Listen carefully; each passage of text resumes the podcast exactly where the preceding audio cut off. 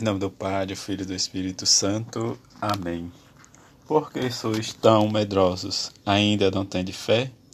Leitura orante. Vinde, Espírito Santo, enchei os corações dos vossos fiéis e acendei neles o fogo do vosso amor. Enviai, Senhor, o vosso Espírito e tudo será criado e renovareis a face da terra. Oremos, Deus, que instruís os corações dos vossos fiéis com a luz do Espírito Santo, fazer que apreciemos retamente todas as coisas, segundo o mesmo Espírito, e gozemos sempre das suas consolações, por Cristo Senhor nosso. Evangelho de Marcos, capítulo 4, versículo de 35 a 41. Naquele dia, ao cair da tarde, Jesus disse aos seus discípulos: Vamos para outra margem. Eles despediram a multidão e levaram Jesus consigo. Assim como estava na barca, havia ainda outras barcas com ele. E começou a soprar um, uma ventania muito forte e ondas se lançavam dentro da barca, de modo que a barca já começava a se encher. Jesus estava na parte de trás, dormindo sobre um travesseiro. Os discípulos o acordaram e disseram: Mestre, estamos perecendo e tu não te importas? Ele se levantou e ordenou ao vento e ao mar: Silêncio, cala-te. O vento cessou e houve uma grande calmaria. Então Jesus perguntou aos discípulos: Por que sois tão medrosos? Ainda não de fé? Eles sentiram um grande medo e diziam uns aos outros: Quem é este a quem até o vento e o mar obedecem. Palavra da salvação, glória a vós, Senhor. Meditar a palavra de Deus. Cristo nos ensina que todas as tempestades e os medos provêm de nossa falta de fé. Este é o verdadeiro motivo pelo qual nos afundamos. Medo e fé estão em contradição. Na fé nele, tudo pode ser superado. E se nossa fé não dorme, também Cristo se desperta e age. Ele é mais forte que todos os poderes, contrário, assim como o poder de Deus supera todas as dificuldades da história. Entrar em oração como sempre. Recolho, observando o lugar, Jesus que dorme no barco. Peço ao Senhor o que desejo, peço-te o dom de crer na tua palavra mais do que nos meus medos.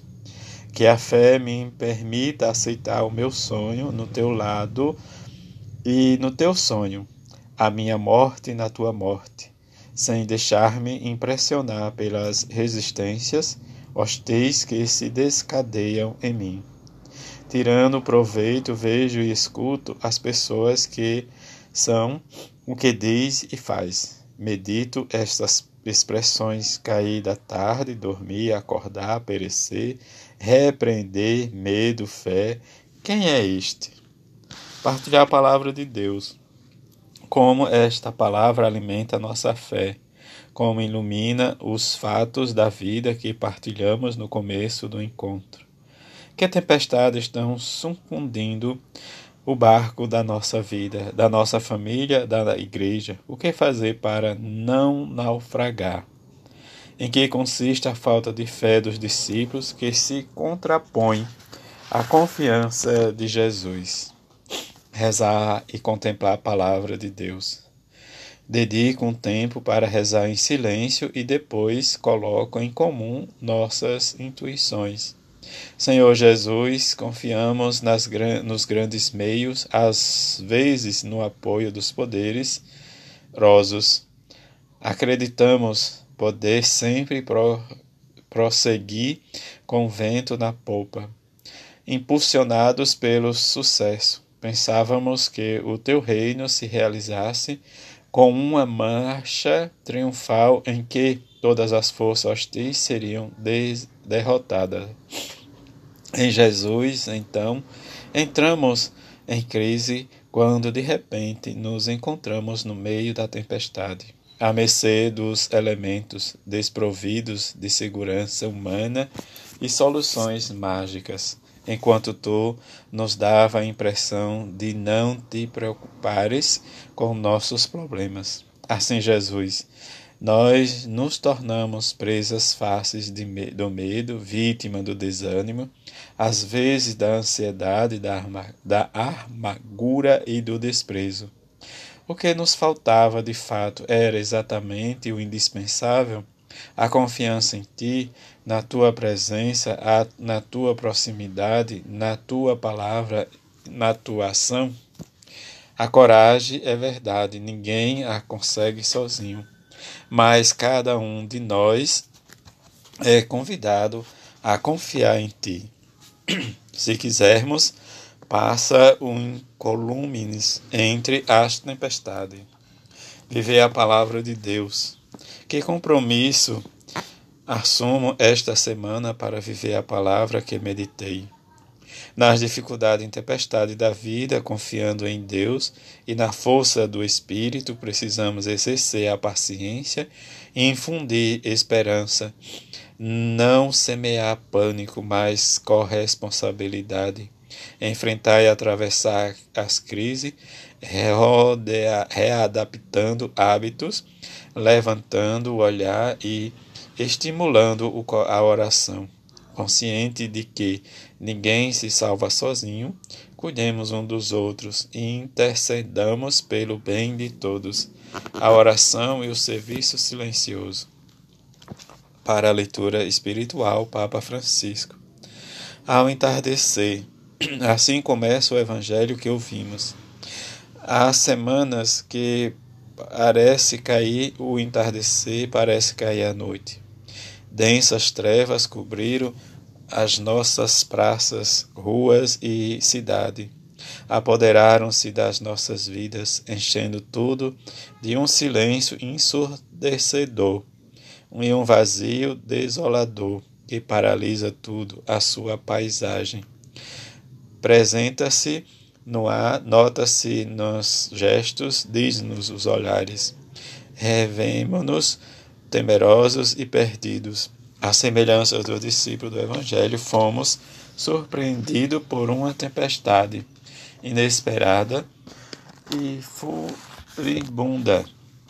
Demos conta de estar no mesmo barco, todos frágeis e desorientados mas ao mesmo tempo importantes e necessários, todos chamados a remar junto, todos carecidos de múltiplo encorajamento.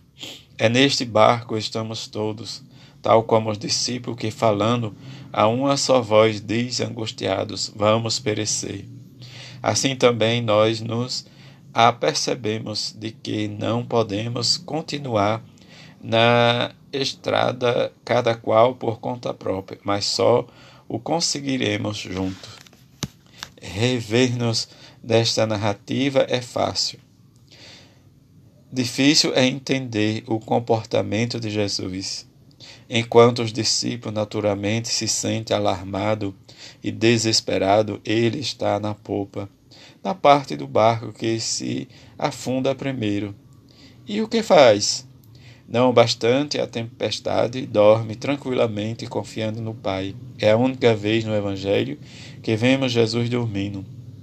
Acorda-nos, mas depois de acalmar o vento e as águas, ele volta-se para os discípulos em tom de censura. Por que sois tão medrosos? Ainda não tendes fé? Procuremos compreender em que consiste esta falta de fé dos discípulos que se contrapõe à confiança de Jesus. Não é que deixaram de crer nele, pois invocamos-nos, mas vejamos como o invoca. Mestre, não te importas que pereçamos? Não te importas? Pensa que Jesus tinha, a, tinha se desinteressado deles e não cuide deles. Então, nós, nas nossas famílias, uma das coisas que mais dói é ouvirmos dizer: Não te importas comigo? É uma frase que fere e desencadeia turbulência no coração.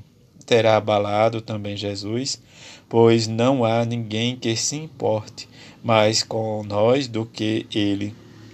De fato, uma vez invocado, salva os seus discípulos desolentados. A tempestade desmascara a nossa vulnerabilidade e deixa descobertas as falsas e supérfluas segurança com que construímos os nossos programas e os nossos projetos, os nossos hábitos e prioridades. Mostrar-nos como deixamos adormecido e abandonado aquilo que nutre, sustenta e dá força à nossa vida e à nossa comunidade. A tempestade põe a descoberto todos os propósitos de impactar e esquecer o que alimentou a alma dos nossos povos, todas as tentativas de anestesiar com hábitos aparentemente salvadores, incapaz de fazer apelo às nossas raízes e invocar a memória dos nossos idosos prevenindo-nos assim da imunidade necessária para enfrentar as adversidades. Com a tempestade caiu a maquiagem dos estereotipos com que mascaramos o nosso eu, sempre preocupado com a própria imagem, e ficou descoberto uma vez mais aquela abençoada pertença comum a que não podemos nos subtrair a pertença, a pertença como irmãos. Porque sois tão medrosos, ainda não de fé. Nesta tarde, Senhor, a tua palavra atingiu e toca a todos. Neste nosso mundo, tu que amas mais do que nós, avançamos a toda velocidade, sentindo-nos em tudo fortes e capazes. Na nossa avidez, de lucro deixamos absorver pelas coisas e torturas pelas presas.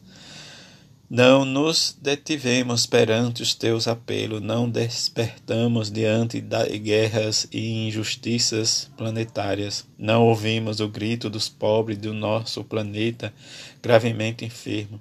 Avançamos destemido pensando que continuaríamos sempre saudáveis em um mundo doente. Agora nós sentimos em um mar agitado. Imploramos-te, acorda, Senhor. Por que sois tão medrosos, ainda não tendes fé? Senhor, tu nos lança um apelo, um apelo à fé. Esta não é tanto acreditar que tu existes, e sim, sobretudo, vim a ti confiar em ti. Nesta quaresma, ressoa o teu apelo urgente. Convertei-nos, convertei-nos a mim de todo o vosso coração. Chama-nos a aproveitar este tempo de prova como um tempo de decisão. Não é o tempo do teu juiz, mas do nosso juiz, o tempo de decidir o que conta, o que passa, de separar o que é necessário daquilo que não é é tempo de reajustar a rota da vida rumo a Ti, Senhor, e aos outros. E podemos ver tantos companheiros de viagem exemplares que, no medo, reagiram oferecendo a própria vida. É a força operante do Espírito derramado e plasmada em, entregas corajosas e generosas.